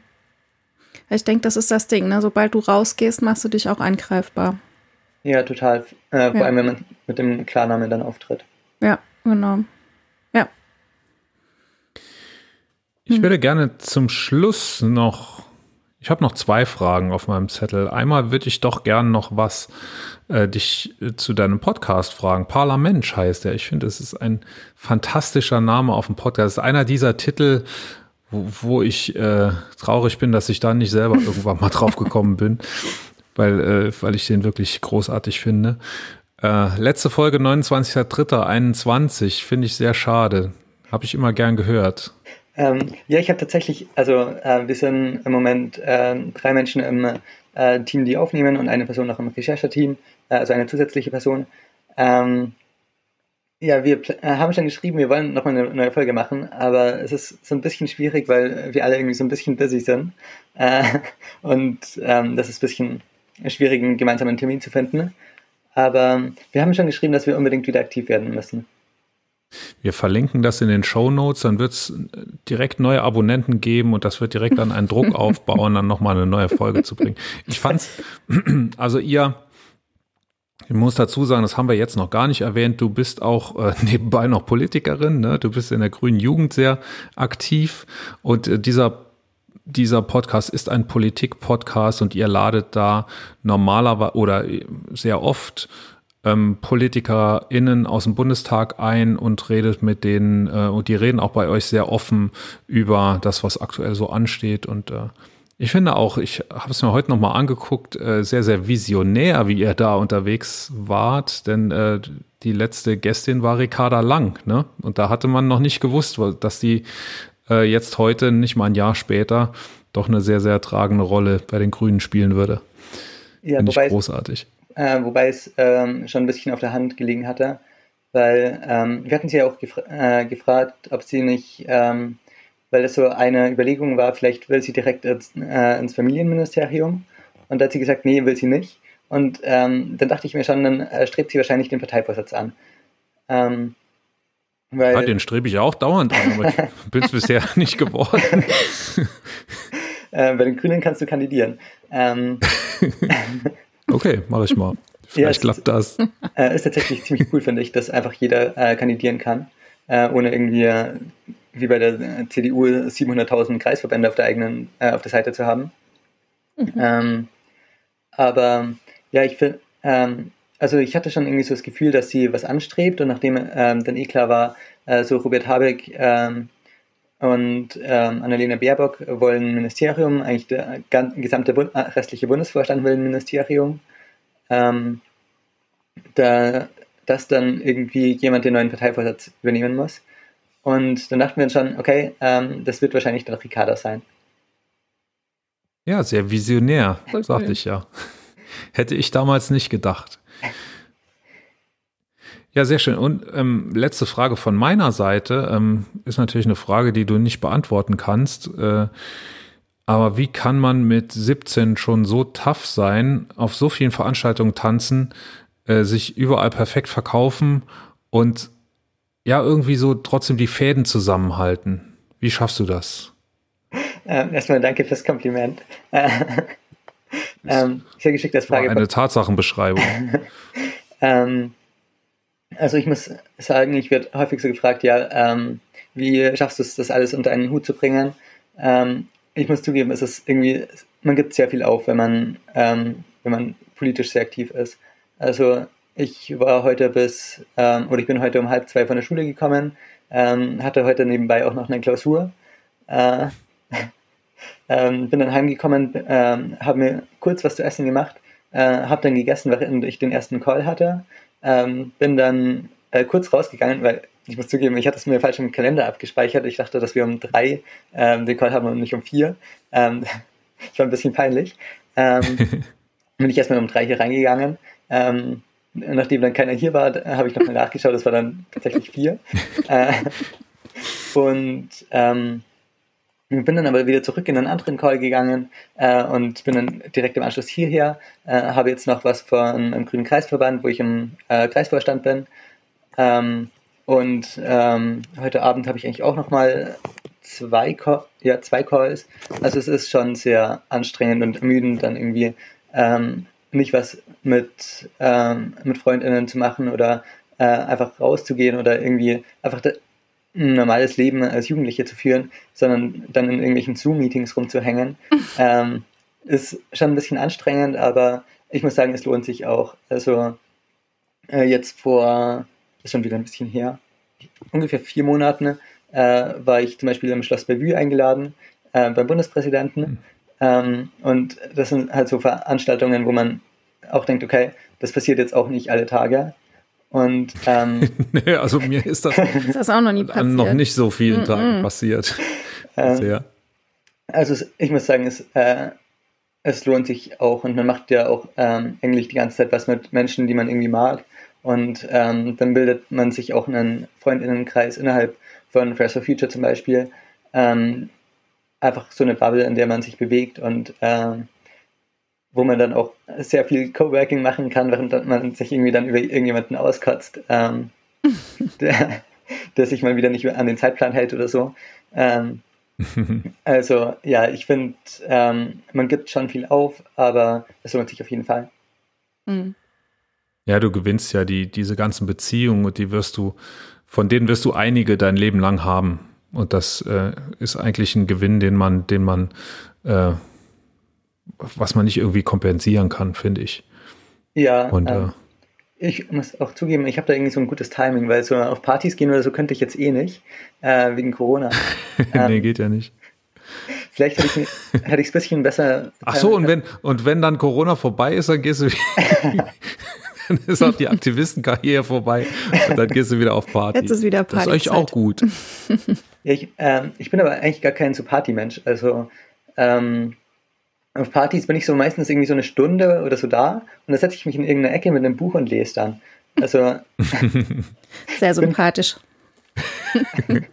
aber ich, also ich finde, ich habe nichts gegen Partys, aber irgendwann ist es dann auch, ähm, ja, keine Ahnung. Äh, ich mag es aber trotzdem auf Partys zu lesen. Ähm, ist trotzdem cool. Ich, ich wäre eher der Typ, der dann am nächsten Tag um 5 Uhr aufsteht und anfängt zu lesen. Nee, ich fühle das Aber voll immer. Party würde ich, würde ich nicht sausen lassen dafür. Nee. Bist du so ein hm. Frühaufsteher oder? Ich bin ein extremer Frühaufsteher, ja, und äh, ich brauche nicht so viel Schlaf wie andere. Also ich bin auch abends dann irgendwann im Sack. Äh, ich bin eher der, der auf Partys einschläft dann deshalb. äh, aber lesen will ich, glaube ich, nicht. Doch, ich, ich kann wirklich, das voll. Ich kann im Sitzen einschlafen auf Partys. Ich kann in der Schule also einschlafen. Ich, ich habe Regel, ja, ja, das, das so, so. Aber da hat man meistens seinen Kopf auf der Bank liegen oder so. Ich habe es tatsächlich mal geschafft, im Sportunterricht einzuschlafen. Was? Wie geht also ich das Ich habe es einmal in der Vorlesung geschafft, dass ich nicht wach wurde, als sie rum war. Okay, ähm, bist du dann im Saal sitzen geblieben und äh, hast weitergeschlafen oder hat dich jemand aufgeweckt? Nee, als die anderen dann aufgestanden sind, haben mir einer Rand gegeben. Ach, cool. Ja, ja Emma. Mal, ja? Ähm, ja, ich habe es mal geschafft, im Sportunterricht einzuschlafen, ja, weil wir haben, genau. Äh, ich glaube, wir haben irgendwie Volleyball oder so gespielt. Äh, nee, es war Bachenturnen. Und, mhm. äh, so, ähm, und dann habe ich absichtlich mein Sportzeug vergessen, weil ich mir dachte, nee, Bachenturnen, das tue ich mir jetzt wirklich nicht an. Ähm, äh, und dann habe ich mich, äh, bin ich am Rand gesessen, also konnte ja nicht dann einfach gehen, äh, sondern musste dann am Rand warten, bis, ähm, bis die Stunde, äh, Doppelstunde vorbei war. Und ähm, habe mich dann einfach an den Rand gesetzt und bin dann irgendwann eingeschlafen. Und äh, irgendwann hat mich dann ein Mitschüler ähm, so kurz vor Ende dann geweckt und war so, ja, willst du nicht mal irgendwie aufwachen oder so? ja, fand ich ziemlich witzig. Das ist cool. Ja, Gott sei Dank hast du nicht gerade am Barren gehangen. Als ja, so einfach so eine Rolle und dann diesen Flammen. Gott sei Dank hast du blau gemacht. Das cool, cool. Hört sich aber auch sehr nach mir an. ja. Sehr schön. Wenn, wenn das alles vorbei ist, machen wir mal zusammen eine Party. Wir drei. Barrenturnen dachte ich, kommt jetzt. ja, genau. Emma und ich ja, sitzen, Barrenturnen. Emma Dann machen wir mal einen Barrenturn. lesen. Genau. genau, ihr lest. Wir setzen uns in die Ecke und lesen und du kannst dann irgendwie Musik machen für uns. Das ist doch eine Idee. Genau, dann ja, schlafe ich ein. Genau. Ja, cool. Emma, ich finde, du bist ein ganz, ganz, ganz, ganz tolles Vorbild, wahrscheinlich für ganz viele, die entweder auch älter sind als du oder aber auch gerade welche, die jünger sind, die jetzt vielleicht noch so ganz am Anfang ihrer, ähm, ihres Outcomings stehen. Hast du irgendeinen Tipp für Leute, die jünger sind und die jetzt noch nicht so ganz genau wissen, wie sie da jetzt rauskommen können? Also ich denke äh, eigentlich ähm, was man immer sagen kann, ist, oder auch ich hatte mega viel Angst beim Coming Out, aber ja. äh, es ist danach wirklich besser. Also es klingt immer so nach einer, nach einer Phrase oder nach einem Klischee, aber es ist tatsächlich so. Also ähm, klar, es gibt Menschen, die das Coming Out äh, irgendwie bereuen und mhm. ähm, für die es echt scheiße ist ähm, ja. und die es dann auch irgendwie rückgängig machen wollen. Aber es ist eigentlich es ist eine so verschwindend geringe Zahl, dass man sich wirklich keine Sorgen machen muss. Und äh, auch Labels kann man wieder zurücknehmen. Also man kann sagen, yo, ähm, an Freundinnen äh, wollt ihr, oder es wäre cool, wenn ihr äh, mal die und die Pronomen und diesen Namen für mich verwenden würdet. Und mhm. wenn es das dann irgendwie nicht passt, dann kann man mir immer noch sagen, ja, okay, ähm, habe mich geirrt, never mind. Aber ähm, dann hat man es wenigstens versucht und hat äh, Gewissheit. Und ich denke, dass das äh, ganz, ganz wichtig ist. Und ähm, ja, nach dem Coming Out ist es wirklich viel, viel besser als davor. So ein Coming Out ist immer schwierig und ähm, es führt aber wirklich kein Weg dran vorbei. Also ich habe auch lange gedacht, ja, okay, äh, ich bin einfach nur ein bisschen weird und, ähm, und äh, bin gar nicht trans, aber das Gefühl geht nicht vorbei, sondern ähm, wenn man dann wirklich realisiert hat, okay, ich bin trans und, ähm, und es wird auch nicht weggehen, dann ähm, ist es, denke ich, ganz, ganz wichtig, dass man äh, sich traut, sich zu outen, weil danach wird es besser. Mhm. Ja. Cool. Emma, vielen, vielen lieben Dank, dass du bei uns warst, äh, dass wir Zeit gefunden haben für ein äh, langes und, äh, glaube ich, auch intensives Gespräch. Wir, vielen, vielen Dank. Ich hoffe, wir werden uns einmal irgendwo über den Weg laufen. Ah, das wäre cool. Ja, voll. Äh, vielen, vielen Dank für die Einladung. Ey, und super, dass du dir gerne. Zeit genommen hast in deinem straffen Terminplan. Das, ähm, Alles gut. Ja, ja, das bedeutet uns echt ja. was. Cool, cool. Und wir machen einen harten Cut zu einem Thema, das irgendwie neben dem transsexuellen Gesetz äh, so wirkt wie Kindergarten oder so. Mhm. Also so ähm, die Luxusprobleme einer privilegierten Welt. Ich finde es aber trotzdem erwähnenswert, weil, weil man so herrlich zwei unterschiedliche legitime Meinungen zu dem Thema haben kann. Und es geht um Celeste Barber, eine australische Comedian, die im Netz Fotos postet, die im Netz Fotos nachstellt von Schönheiten, selbst, vielleicht selbsternannten Schönheiten, sind aber wirklich auch, glaube ich, Schönheiten drunter. Und sie stellt diese Fotos nach und stellt die Schönheiten oder die Frage ist, ob sie die Schönheiten bloßstellt oder einfach die Gesellschaften, die diese Schönheiten schön findet, ähm, dieser Gesellschaft vielleicht ein Spieglein vorhält. Dieser Meinung bin ich nämlich, dass sie das tut. Mhm. Also sie, was sie tut, ist, ähm, es gibt ein Bild einer ähm, eines Models, die aus dem Pool aufsteigt äh, und sie tut das sehr grazil und schön und äh, Celeste Barber stellt da nebendran ein Pool, wie das wirklich aussieht, wenn eine Frau, also sie, die äh, durchaus ein paar Pfunde ähm, an Stellen hat, die nicht jeder ästhetisch findet. Und wenn sie aus dem Pool aufsteigt und dann ist auch noch das Bikinihöschen ein bisschen verrutscht und sie setzt dieser Idealwelt, dieser Idealmodel, ähm, quasi die harte Realität entgegen. Wie es denn ist, wenn es auch mal ein bisschen unvorteilhaft ist. Mhm. Und da gibt es jetzt viele Leute, die sagen, ich hatte, ich war da die Woche auch in einer Twitter-Diskussion, die eine echt gute Diskussion war, weil sie fair war und äh, weil mit Argumenten gestritten wurde, ähm, wo es dann hieß, ja, das ist aber ähm, die verdient jetzt Geld damit, Kolleginnen zu verarschen. Und das habe ich gar nicht so gesehen. Wie siehst denn du das? Ich sehe das auch nicht so. Das ist, ja, das ist ja blöd, wenn wir wieder jetzt einer Meinung sind. Kann doch jeder Geld verdienen, womit er will. Also, ne? Also ich, nee, ich finde es nicht. Ich finde es nicht schlimm, dass sie, sie stellt es nach. Ähm, mit Sicherheit ist er auch nicht die Einzige, die das schon mal gemacht hat. Auch so auf Insta oder so. Ähm, nee. Echt? Sowas wird gesagt, dass das eine Frechheit ist. Ja, ja. Dass sie jetzt damit Geld verdient, weil andere ein, ein, ein Fotomotiv äh, gepostet haben und sie das nachmacht. Ja, weil sie, man kann das ja so interpretieren, dass sie sich drüber lustig macht und ähm, ja. da jetzt Fett Kohle dafür absahnt und was denn eigentlich die Aussage sei dieser Aktion. Also ich sehe es auch als Kritik. Wenn du da mal guckst, da sind ja auch so, ähm, so, so Videos in, in ihrer Story drin oder in den, beziehungsweise, wie nennt sich das? Reels mhm. auf Insta.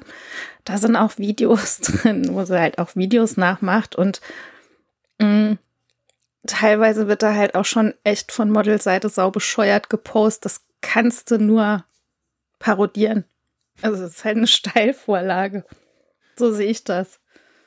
Wenn ich es könnte, wenn ich den Arsch in der Hose hätte, dann würde ich sowas vielleicht auch mal machen. Also, ne, du siehst ja teilweise echt Bilder in diesem Netz, wo du dir denkst, meine Güte, wer, wer läuft denn so, wer bewegt sich denn so, ne? Wer guckt denn so bescheuert in eine Kamera rein?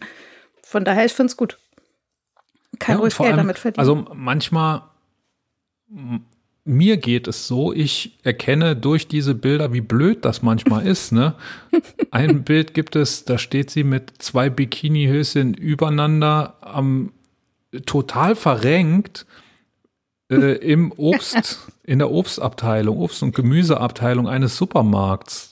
Da mhm. am, bei den Kiwis oder, oder wo, weiß ich nicht. Ja, völlig Banane. Und wenn du das Originalbild siehst, dann ist das halt so sowas, was du immer so in so Hochglanzzeitschriften mhm. oder eben auch auf Insta siehst. Und erst wenn sie so nebendran ist, siehst du, was da eigentlich passiert, ne? Dass das Obst und Gemüse ist, dass da zwei Bikinihöschen übereinander sind, aus welchen Gründen auch immer. Und ähm, dass da eine Verrenkung stattfindet, dass das eben keine natürliche ja. Pose ist, sondern ähm, das muss wehgetan haben beim Fotoshooting. Yes. Oder dieses eine Bild mit dieser Netzstrumpfhose, wo sich so eine Frau so auf dem Rücken liegend räkelt und dann irgendwie auf ihren Nippeln irgendwelche, was weiß ich, was Cracker oder sowas hat, ne? Genau, sie ähm, hat nur eine Netzstrumpfhose an, ne? Und aber ne, zwei Pizzen halt auf der Brüste, Brust ist halt genial. Brüste sind abgedeckt gut. mit Mini-Pizzen und Celeste Barber äh, nutzt normale äh, Familiengröße Pizzen. Also ja, es ist gar keine Familiengröße. Also normale, normale Pizza, Pizzen, Pizza, ja. Ne? Du hast, hast mir das seit, ähm, die Woche geschickt und ich hab, es hat echt für Tränenlachen gesorgt. Ich habe mich echt gefreut, dass du mir das geschickt hast. Bei mir ist es nicht aufgefallen. Ach, du hast das noch gar nicht gekannt. nee, ich habe es nicht gekannt, aber ich habe Tränen gelacht und ich habe auch bestimmt 20 Minuten lang diesen Account durchgeswiped. Also geil.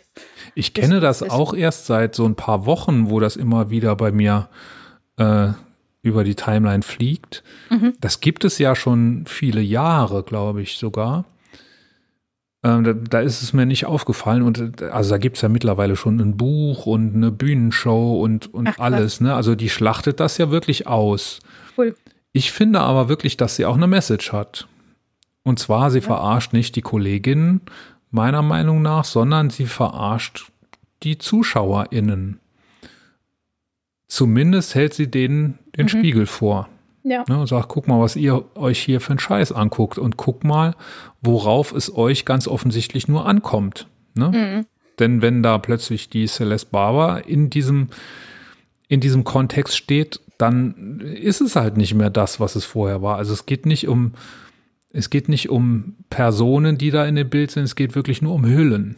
Ganz mhm. offensichtlich. Und das ist für mich die Message ja. die Celeste Barber da rüberbringt. Und für mich hat das wirklich eine Berechtigung. Ne? Auf jeden Fall. Also ich kann die Kritik daran jetzt auch wirklich gar nicht verstehen. Ja, ist cool. Sollte sich andere, jeder mal reinziehen, ja. Sorry? Und das andere ist ja, dass sie äh, mit ihrem mit ihrer Reichweite, die sie jetzt hat, ich glaube sechs Millionen Follower bei Instagram oder so, ähm, hat sie ja durchaus auch schon was gerissen. Ne? Mhm. Nämlich, sie hat, als es vor zwei Jahren, glaube ich, in Australien diese Waldbrände gab, hat sie mal lockerflockig eine Spendensammlung gemacht und äh, 30 Millionen Euro gesammelt für die Feuerwehrbrigaden in Australien. Und das, das kann sich doch schon mal sehen lassen. Ne? Das heißt, äh, das Geld verdient sie offensichtlich nicht nur für sich selber, sondern äh, sie tut dann auch noch was damit. Sehr Insofern cool. können wir leider, das, ich hatte das ein bisschen anders geplant. Ich hatte gehofft, du hast eine andere Meinung dazu, dann hätten wir uns hier schön betteln mhm. können. Mhm. Aber leider nicht. Vielleicht nee. äh, haben die ZuhörerInnen andere Meinungen dazu. Dann freuen wir uns, wenn wir das, wenn wir diesen, dieses Battle auf Social Media ausfighten können. Ja. Das würden wir sehr gerne tun. Ja, sowas machen wir immer sehr gerne. Genau. ja, cool. Apropos Social Media, ähm, da gibt es auch noch was. Das ist unser Service-Thema der Woche. Und zwar haben wir ähm, eine Seite für euch, die nennt sich www.hassmelden.de. Und ähm, da geht es darum, dass man Hate Speech melden kann.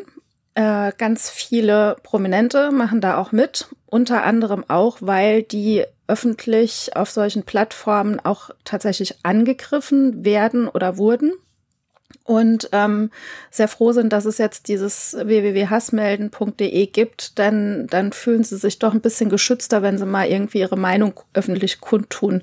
Ähm, genau, also zum Beispiel. Vor allem, vor allem auch prominente Hate Speech Opfer. Ja, ja, genau. Äh, zum Beispiel ganz oben ist ja Renate Künast. Ne? Ja, Genau, Renate Künast, also man kann auf dieser Seite auch die Videos sehen und ähm, da sind einige dabei, die auch schon von Hate Speech betroffen waren und deswegen, ja, die auch ganz happy sind. Und ähm, ja, Tommy Krabweis ist auch noch dabei. Und auch ähm, Dr. Nathalie Krams-Noppmann, die hat da auch ähm, ein Video für hassmelden.de beigesteuert, weil die nämlich selbst auch schon betroffen war. Und das führt uns. Warum war die denn betroffen?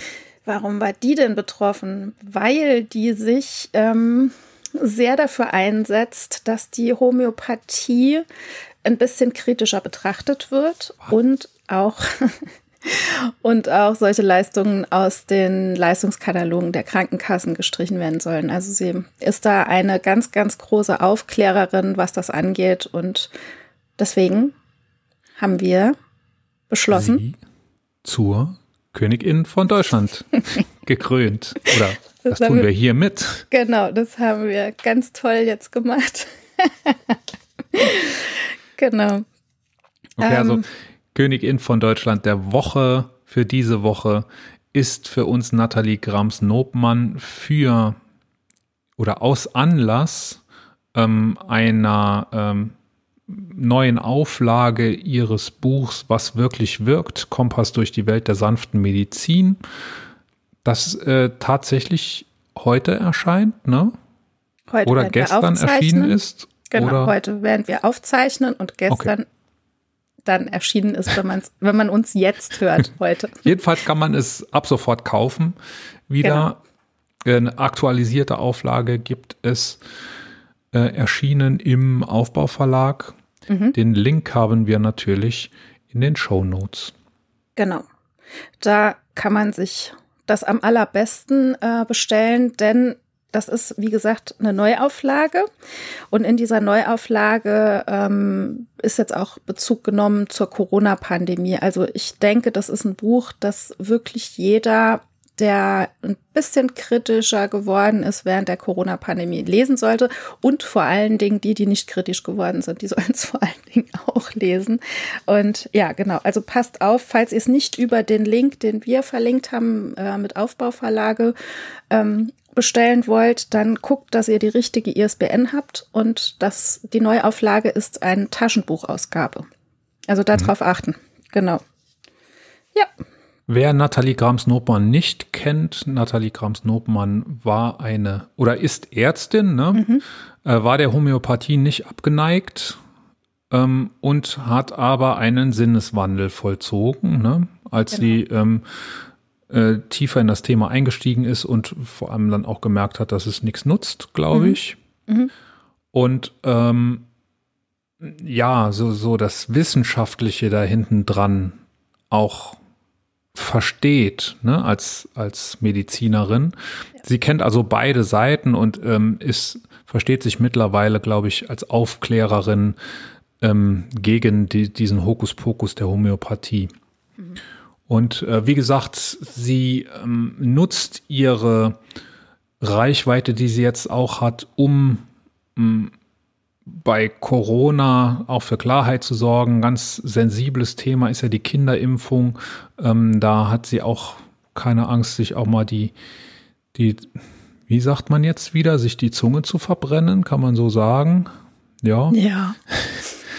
äh, Zitat aus, aus einem Blog Beitrag, den ich gefunden habe.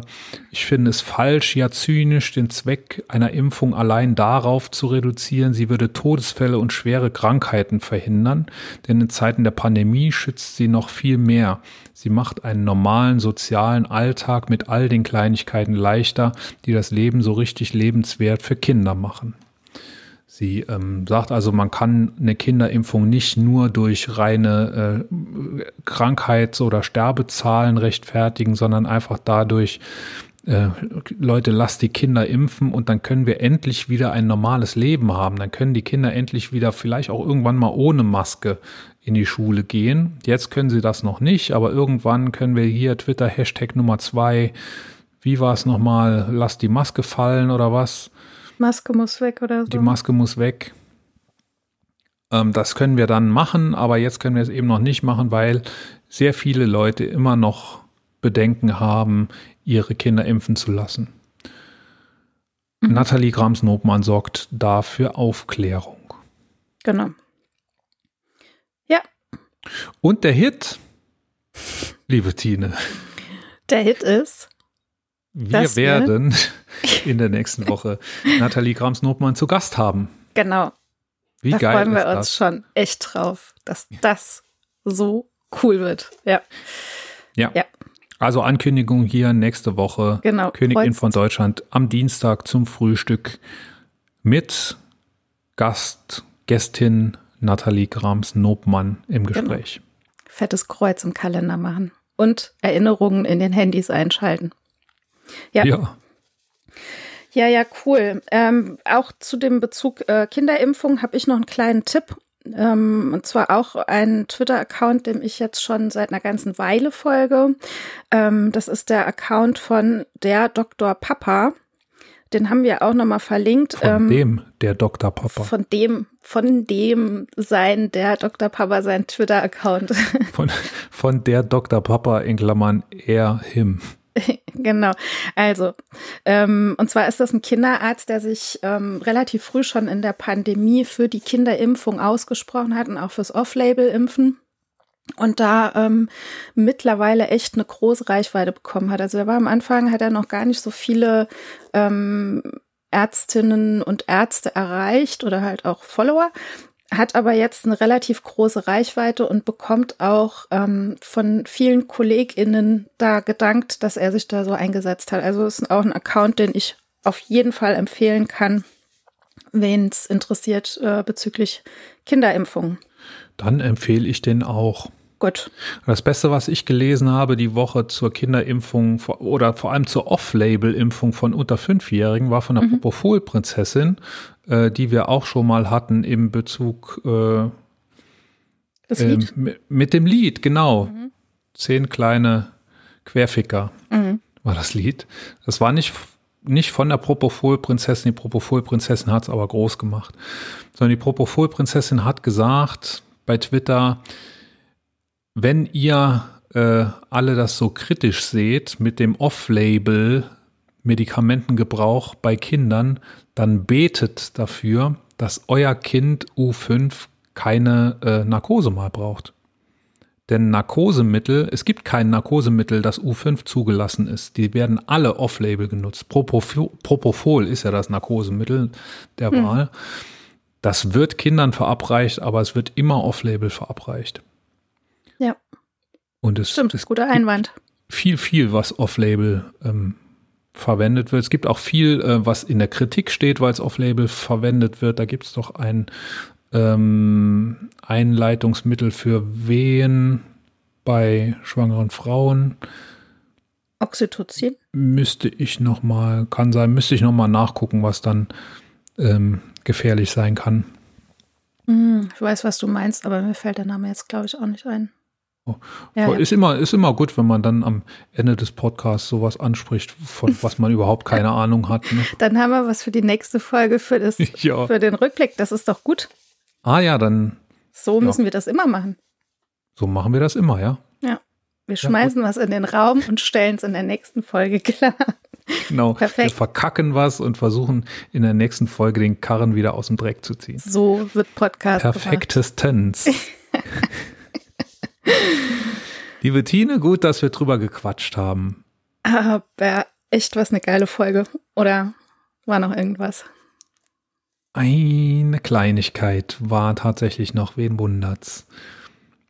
Es ist ja noch Olympia, ne? Und Olympia, es heißt ja, es heißt ja jedes Mal, ne, einmal machen wir noch Olympia und dann gucken wir aber, dass die Anlagen, die wir so bauen, dass die aber wirklich diesmal nachhaltig sind und äh, dass wir die wirklich wieder gebrauchen können, ne? Und dass das nicht jetzt eben nur für die Spiele so gebaut wird.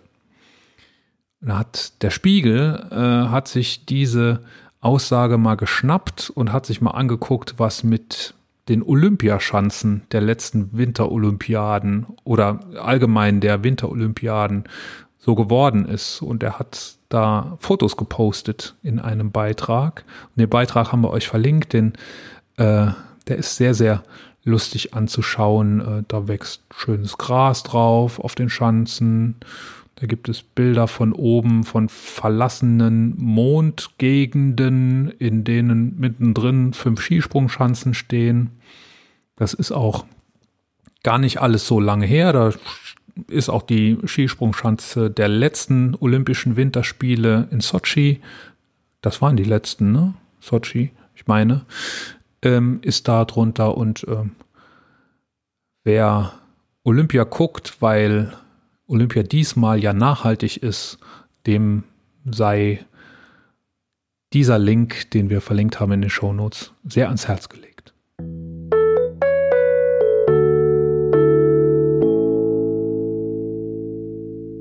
Das war die Königin für diese Woche. Wir hören uns wieder nächsten Dienstag. Links zum Kommentieren, zur Kontaktaufnahme und zu unseren Social Media Präsenzen findest du in den Shownotes. Ciao und bis nächste Woche. Wir sagen Danke fürs Zuhören. Wenn wir euch gefallen haben, abonniert uns jetzt gleich und empfehlt uns dann sofort weiter. Und wenn wir euch ganz besonders gut gefallen haben, freuen wir uns dann noch über eine gute Bewertung auf eurer Lieblings-Podcast-Plattform, denn das hilft uns sichtbarer zu werden. Vielen lieben Dank und ciao bis nächste Woche.